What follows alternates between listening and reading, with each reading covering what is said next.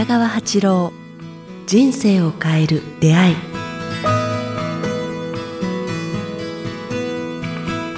こんにちは早川洋平です。人生を変える出会い。今日は第13回をお届けします。北川先生よろしくお願いします。こんにちは北川です。よろしくお願いします。さあ前回ですね、えー先生のご経験も踏まえながら断食とは何かまあ、3日断食なんかのお話も伺いましたけども、えー先生が40数日間断食された時にまあ断食と対になって、えー瞑想ってキーワード出てきました。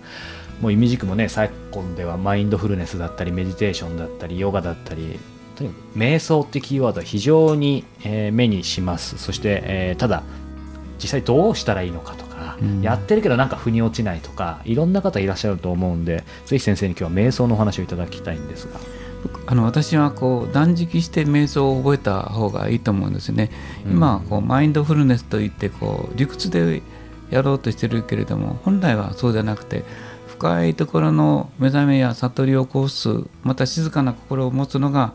あーあの瞑想っていうんですかね、うん。まあ、マインドフルネスというのはどういうのか分かりませんけれども瞑想だとすると自分の本来の深いところまで行って自分のあなんか自我の光みたいなものにこう眺めてみるというのが、あ瞑想なんですけども瞑想するとなんか落ち着きと静かさと、うん。からまああ地球に住む意味とか、うん。この魂の流れというのが分かってくるようなあチャンスがもらえると思うんですね、深いところの。うん。で瞑想を覚えてる人はあすぐ会って分かりますね。なんか落ち着きがある、えー。あ呼吸が長い、はいはいはいあゆったりしてる、うん。慌てないうんっていうのあります。それ僕を見て言われると僕全部逆で僕が怒られてるようなんですけどそれは気のせいですよね。まあそんなことないと思うんですけども あの断食を通して瞑想を覚えるとなんかあのシンキングを止めるっていうのが瞑想大事だと思うんですよあー思考をね。はい、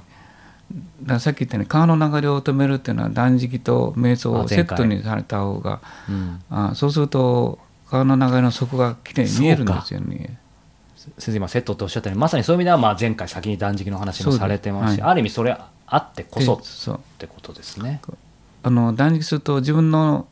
なんていうかエネルギーがなくなるんですね。エネルギーがうなんくなる、体力なくなるし。そうしたらえー例えばの話大きな電気が2つあるとしと、あ輝いてる電気が2つあるとすると、うん。輝いてる電気は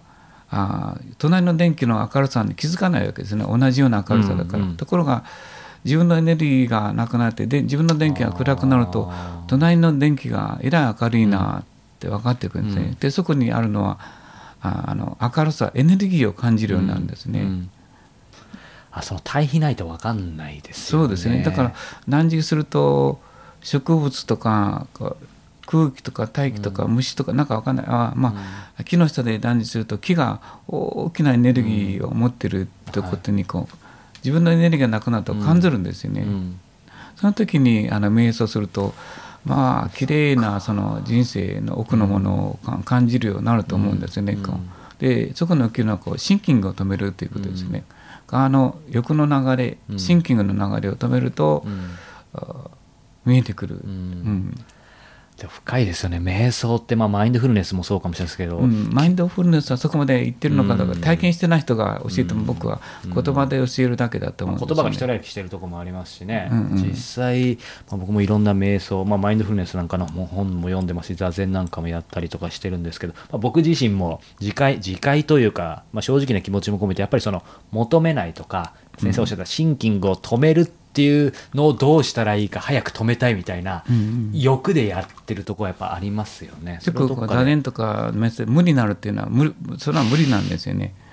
左脳が働き始めてるから、うんうん。でも断食すると左脳がこうおしあー。ゃ左脳のおしゃべりが止まってくる。能力エネルギーがなくなるから、まあ、シンプルにそういうことですよね。そうですね、んうんうん。でこうスーッとしまってすごい心が落ち着いた時に、はい瞑想すると過去の自分や蓋をしてたことや、はい。からトラウマや、うん。父親と母親の関係とか父親から受けた暴力、母親から大事にされなかった悲しみとかいうのがこ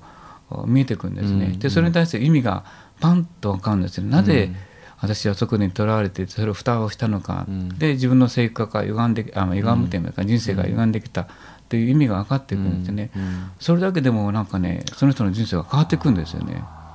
そうだか,、うん、だから面白いのはそういう人たちをたくさん僕見てきて指導してきたんですけども、はい断食中に瞑想して自分の過去のトラウマのところにたどり着いた途端にうん。その意味が見えてくるんですよ。うんうんちょっと例え話なんだけど母親が私のことを全然面倒見てくれなかった。父親がえらいなんかいつもこうやって私を叩いて殴ったりとか、うん。母親と喧嘩してたっていう時に大嫌い大嫌い大嫌いでずっと言って私は歪められた。愛しく思われなかった、私は捨てられたと思いがあるとお人嫌いになってしまったり、うん。人の前に出るようになって愛せなくなったりするんですけども、でそれをその場面に瞑想したり、えー断食して行ってしまうと、うん。そうではなかったっていう。うん。父親は本当は忙しくしたかったんだけどなんか毎日忙あのなあ忙しくないあの子供をあのお前を愛したかったんだけどなんかついつい酒飲んでとか辛くてとか あーなんかこうねねあの、貧しくてってはいイライラしたのをこう私にぶつけてたっていうか、だから私を嫌いだったんじゃなくてお父さんがかわいそうだったんだ、うん。時代となんかお父さんのこう悲しさっていうのがこう理解できたりするんですよね。うん。でお母さんが本当に手をかけてしたかったけど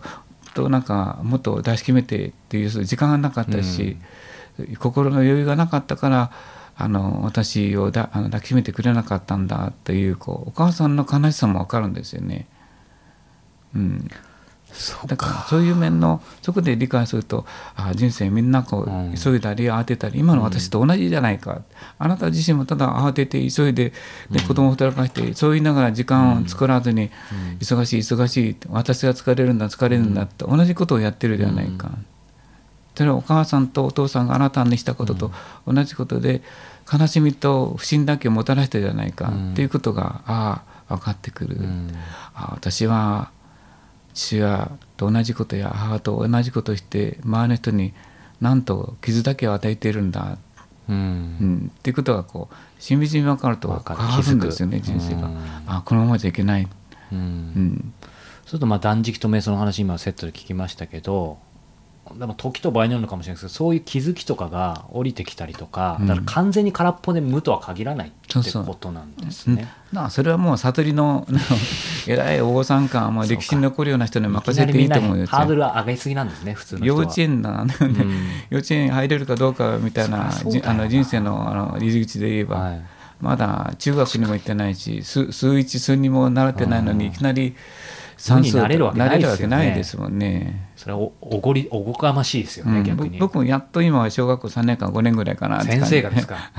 こんなもんですよ。まだまだですね。そうか。ただ先生そうは言っても、えー、と前回ね教えていただいたようにもちろんその断食とセットがベスト、うん。でできれば、まあ、先生もやってらっしゃるようなこう道を解く人に、うん。まあそういうなんかのチャンスでね出会えれば。はいと思うんですがやっぱり今いろんな事情があってすぐはできない方いらっしゃると思うんですけどそうそういう人は例えば、えー断食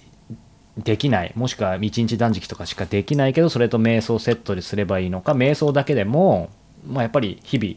それでもやった方がいいのかとか先生はどう考えられますか？まあ僕たちのこの話を聞くチャンスなくても誰かがこう一日断食ってよかったよって言って経験してあ断食っていいんだとなってきて、まあ、それからそこで終わる人とそれからこうね花が咲く人っていうのは、じゃあ3日断食やってみようとか思った時にきっとこういう情報に近寄ってくるんですよね。なんかそうか。なんかやってるとあ断食という本が目についたりとかねね。え人が断食っていうかどこでやってるのとかそんな人に電話って「あなたなぜ変わったの?」とか「いや実はあそこに行って3日断食やったのよ」とか言うと「あじゃあ私もそこに行きたい」とかいうこうチャンスが出てくるんですね。だからまずまず入り口を探して歩み始めると入り口の奥にはあなたを持ってる待待ってるか門があるっていうかうね。ん。うん。でも先生とかねこう先生の周りの断食経験された方とお話ししますけどやっぱりなんか一回そういう立ってるからか分かんないですけどやっぱ雰囲気違いますよね。かといってまあなんかこの人大丈夫かなみたいな雰囲気が別にあるわけじゃないの。なんかや優しいというかうん。安定してる感じがしますよね。安定してると思うんですよね、こう道が見える、光の道っていうかあの向こうの光のあれで出口が見えてるからですね、はい。あそこに行けばいいんだっていう安心感がありますよね。うん。うん。これでも僕はまあ瞑想というか座禅というかずっと最近もや、まあ、もうこの数年間やってるんですけどあれやっぱずっと座ってると座れる時間って長くなりますね。あっという間になってきますね。そうその意外と眠ってる時と睡眠の導入の時とアルファ波っていうかね。ああれ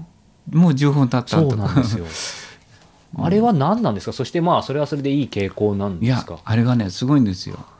あの無の時間に光が差してきて向こうから大量のデータが送り込まれるんですよ、送り込まれてるんですか、うん、だから自分がそのでワンワンワンこっち側がワンワン機械が働いてる限り向こうからのデータが入りきれないんですよ、うん。これ分かりやすく言えば、はいはいはい。だからこっちが空っぽだとどんどん入ってくるんですよ。うん。だから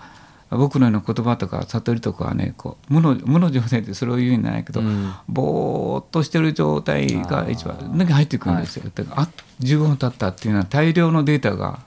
入ってつながってたんかもしれないですそうなんです。よだからそれをその時間でいいんですよね。ぼーっとしたはいはい。瞑想の時間。じゃあそれは別に必ずしも長くなったからいいとか悪いとかでもないし長ければ長いほどいいと思いますよ。でもうデータのうん時間が、もうこの世のことはもうものすごい量の情報量があるんですよ。物理から社会から医学から生きることから、宇宙のことからなんか未来のことから、もう膨大な情報がこう、向こうから来てるんですけどね、それをこちらが目いっぱいだと受け取れないんですよね。いやなんか進行形の話で恐縮なんですけど本当このもう56年まあいろいろやり方変えつつ最近ようやくやっぱりまさにひ佐野が動きっぱなしで今まではなんかこれ本当に意味あるのかなと思ってたんですけどここ本当に2週間ぐらいでなんか10分とかじゃもう一瞬過ぎてどうなんだろうで今20分にしてるんですけどそれでもすぐ終わっちゃうみたいな。じゃあやっぱ変わりつつあるんですかね。ね。ただデータが入ってるけどそれを読み解く時間が時間がいるんですよ。うんそれは、えー、とその時間が終わった後に自分で何か考えるの何年かかったりこう体験してそれを掘り起こされ掘り起こされてきたりとか、楽しいですね。うん。データがいっぱい溜まって はい。準備されるんですよ、うん。ただそれを掘り起こしたり今につなげるのにちょっとだけ時間かかるんですよね。人間っていうのは肉体。熟成させる、うん。寝かせるみたいなね。そうですね、はい。あのそうそうその通りね、パンもそうなんで、はい。お酒もそうなんだけどやっぱり美味しいもんは、うん。じ芳醇なものはちょっと時間を置くことによって、うん。あのうんね、え中に香りと色がついてくるって、まあ、私まだ断食もほとんどろくに経験してないのになんかちょっとお話少しだけ分かったのでこれぜひ僕もね断食をちょっとトライして皆さんもぜひ断食トラウマ悲しみ、それからあ瞑想まだヨガもあるんですけどね,ああ、そうですよね。いうものに結びつけてやると、うん。まあ自分の人生が生き方や会社における立ち位置が変わってくるってあります、うん。うん。みんなをそういう立ち位置が変わってきた、うん。じゃあもう今日のね番組聞いてこうアンテナ張るとまたいろいろ開けてくると思いますのでそうです。ぜひ、えーきっかけあった方はトライしてみてください、え北川八郎人生を変える出会いでは皆様のご意見や、えご質問をお待ちしております、え北川八郎先生の公式ウェブサイトもしくは、えこちらのメールアドレスまで、えご質問をお寄せください。北川アットマークキクタス .jp kitagawa アットマーク KIQ アルファベットの QTAS.jp までお寄せください。今日は第13回をお届けしました。北川先生ありがとうございました。どうもありがとうございました。